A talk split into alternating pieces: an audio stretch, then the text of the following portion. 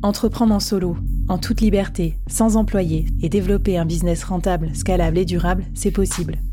Je suis Flavie Prévost, ex-dirigeante devenue solopreneur et créatrice du premier incubateur de solopreneurs en France. Avec ce podcast, j'ai voulu créer le board que j'aurais aimé avoir à mes côtés quand je me suis lancée en solo. Un board composé des meilleurs experts, disponible chaque semaine gratuitement à mon micro pour te donner des super conseils et te mettre au défi. L'épisode va commencer je te préviens, ça va vite. Alors n'oublie pas de t'abonner à la newsletter pour recevoir les bonus.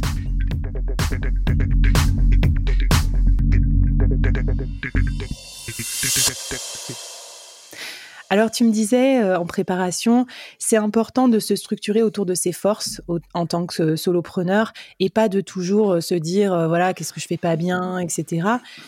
Ça, je comprends l'idée, mais dans les faits, j'ai plus de mal à voir comment ça peut s'organiser parce que c'est pas évident de savoir ses forces aussi en tant que solopreneur. Est-ce que tu peux développer, peut-être me donner des exemples d'entrepreneurs que tu accompagnes? Oui, donc c'est vrai que c'est un, principe où nous on nous a appris à l'école qu'il fallait être bon partout et, plutôt essayer d'être bon partout, mais sans euh, focuser sur ses forces.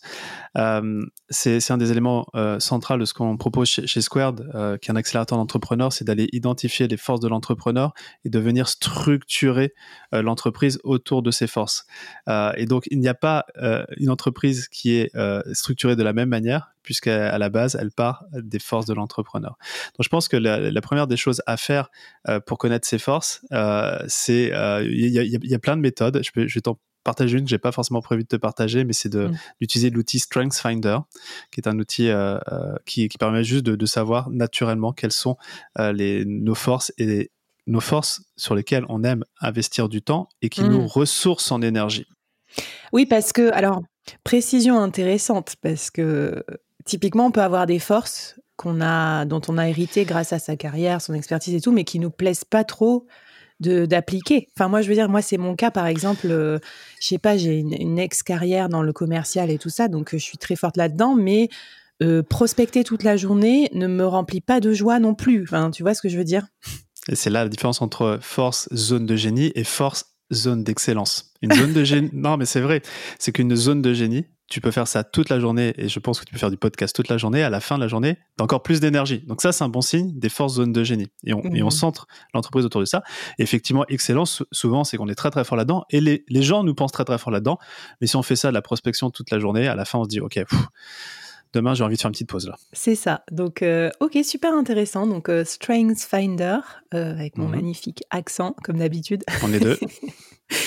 Qu'est-ce qu'on peut faire d'autre encore pour. Enfin, je trouve ça intéressant ta démarche et c'est vrai que c'est contre-intuitif aussi. Je pense peut-être avec mon éducation corporate où en fait l'individu n'existe pas. Quoi. Il y a juste des divisions, euh, il y a des postes, CEO, CEO, etc. On se pose pas la question de quelles sont tes forces, quoi. Alors on le fait au final parce que moi j'avais quand même aménagé ma fiche de poste en fonction de ce que j'aimais le plus faire, mais c'est pas évident de se trouver cette latitude et peut-être qu'on se l'autorise pas non plus en tant que solopreneur. Non, effectivement. Et Bon, les, forces, c'est la façon dont on est inné. Après, si on veut pas faire de test, on peut juste regarder euh, euh, la façon dont on travaille. Et quand on est solopreneur, il suffit juste de se dire euh, pendant 15 jours, je vais juste regarder de, quelles sont toutes les activités que, je fais et que, je peux classer dans, dans, quatre catégories qui sont la zone de génie. Donc là, les forces, ceux qui nous donnent de l'énergie, la, zone d'excellence où là, on est très fort, mais ça nous déplate en énergie. Et après, il y a deux autres zones aussi, qui sont quelles sont les tâches où je suis compétent, je sais faire, mais clairement, si quelqu'un pouvait le faire à ma place, je m'en porterais mieux. Et puis, il y a ces fameuses zones euh, que le solopreneur déteste, c'est les zones d'incompétence, où on est obligé de faire des trucs. Je vois sourire, on peut parler de l'administratif, de la comptabilité, c'est la même pour tous les solopreneurs, et que, et que je déléguerais bien. Et, et l'erreur un peu de se dire que quand on est solopreneur, on ne peut pas déléguer.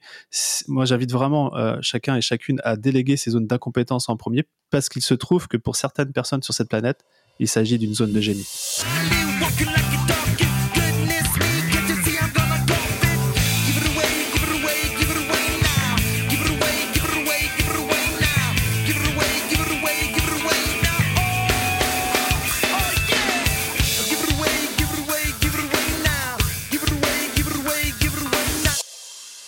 Mais je suis tout à fait d'accord. Gros big up à toutes les personnes euh, à qui je délègue des choses et qui se reconnaîtront, euh, surtout dans ces zones de génie-là. Et euh, moi, j'ai fait un épisode aussi de newsletter où je racontais un peu ce que j'avais délégué en 2024. Et tu vois, et ce que je trouve intéressant, c'est déléguer des choses qu'on n'aime pas. Bon, ça, c'est assez facile, donc faites-le vite. Hein, si vous l'avez pas encore fait, c'est trop cool. Après, c'est déléguer aussi des choses euh, qu'on sait faire, mais que ça serait bien que quelqu'un d'autre fasse. Et ça, c'est plus difficile. Et euh, voilà. Et je voulais faire une petite mini aparté pour dire aussi que c'est la magie du freelancing et des solopreneurs. On peut déléguer plein de trucs pour pas forcément trop cher. Vous n'êtes pas obligé de déléguer toute la vie, tout ce sujet, vous pouvez commencer à 500 euros par une petite mission de consulting et ça vous fera du bien et ça vous mettra un petit peu le, petit orteil dans la piscine. Et parfois même quelques dizaines d'euros, quelques heures par semaine. Euh, c'est cette heure ou ces deux heures qu'on va garder peut-être pour justement faire plus de freelancing. On fait mm. le ROI sur, le sur, sur la mission et, l'argent qu'on va gagner par rapport à, ce qu'on a pu déléguer, ce que ça a pu nous coûter. Hein. Enfin, je dis pas coûter, mais plutôt investi, ce qu'on investit toujours dans la délégation. Euh, le calcul est vite fait. Bon, écoute, tu vas nous reparler d'une bonne idée de délégation juste après, dans l'épisode juste après. Donc, euh, voilà, pour finir sur euh, la partie euh, bah, organisation, de, structuration autour de nos forces, est-ce que tu avais encore d'autres conseils ou peut-être d'autres défis à nous donner? Ouais, c'est important juste de regarder tout ce que l'on fait, par exemple, dans cette étude temporelle. Qu'est-ce qu'on peut arrêter de faire? Moi, j'aime bien ce terme anglais qui est kill, keep, combine. Donc, qu'est-ce qu'on peut killer? Qu'est-ce qu'on peut enlever? Qu'est-ce qu'on garde Ok, c'est nécessaire pour le, pour le business mais qu'est-ce qu'aussi on peut combiner? Parce que parfois, on se rend pas compte qu'on fait deux choses ou trois choses et qu'au final, on pourrait les combiner, ça, serait beaucoup plus simple. Et à mmh. partir de là, c'est aussi de se dire, parce que c'est vrai que là, on peut parler de, délégation, mais on peut aussi tout à fait euh, euh, automatiser euh, les choses, processiser les choses.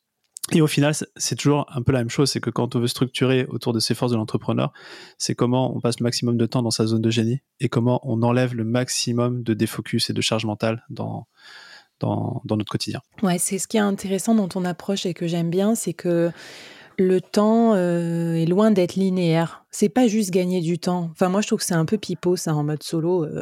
c'est plutôt la valeur du temps, quoi, que tu passes. Tu vois ce que je veux dire euh, La qualité de ton temps.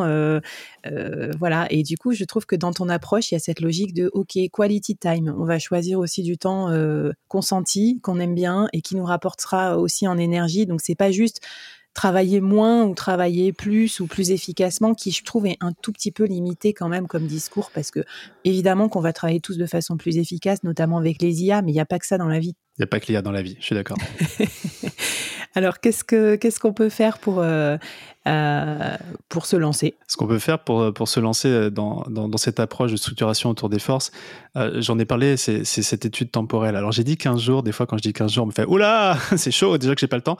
On peut réduire, on peut réduire à une semaine ou, ou 5 jours, 5-7 jours dans, la semaine, où on va classer justement, on va regarder vraiment heure par heure ce qu'on est en train de faire et on va les classer dans zone de génie, excellence, compétence et, incompétence.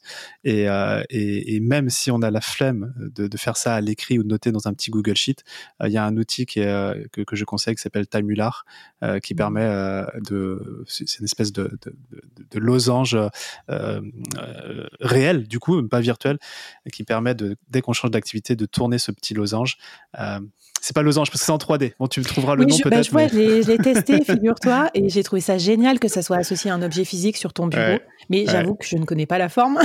voilà, de truc de, moi j'aurais dit Ethereum, mais c'est parce que je vois dans les trucs. Ethereum, mais oui, c'est la même forme que exactement. Oui, tout à fait.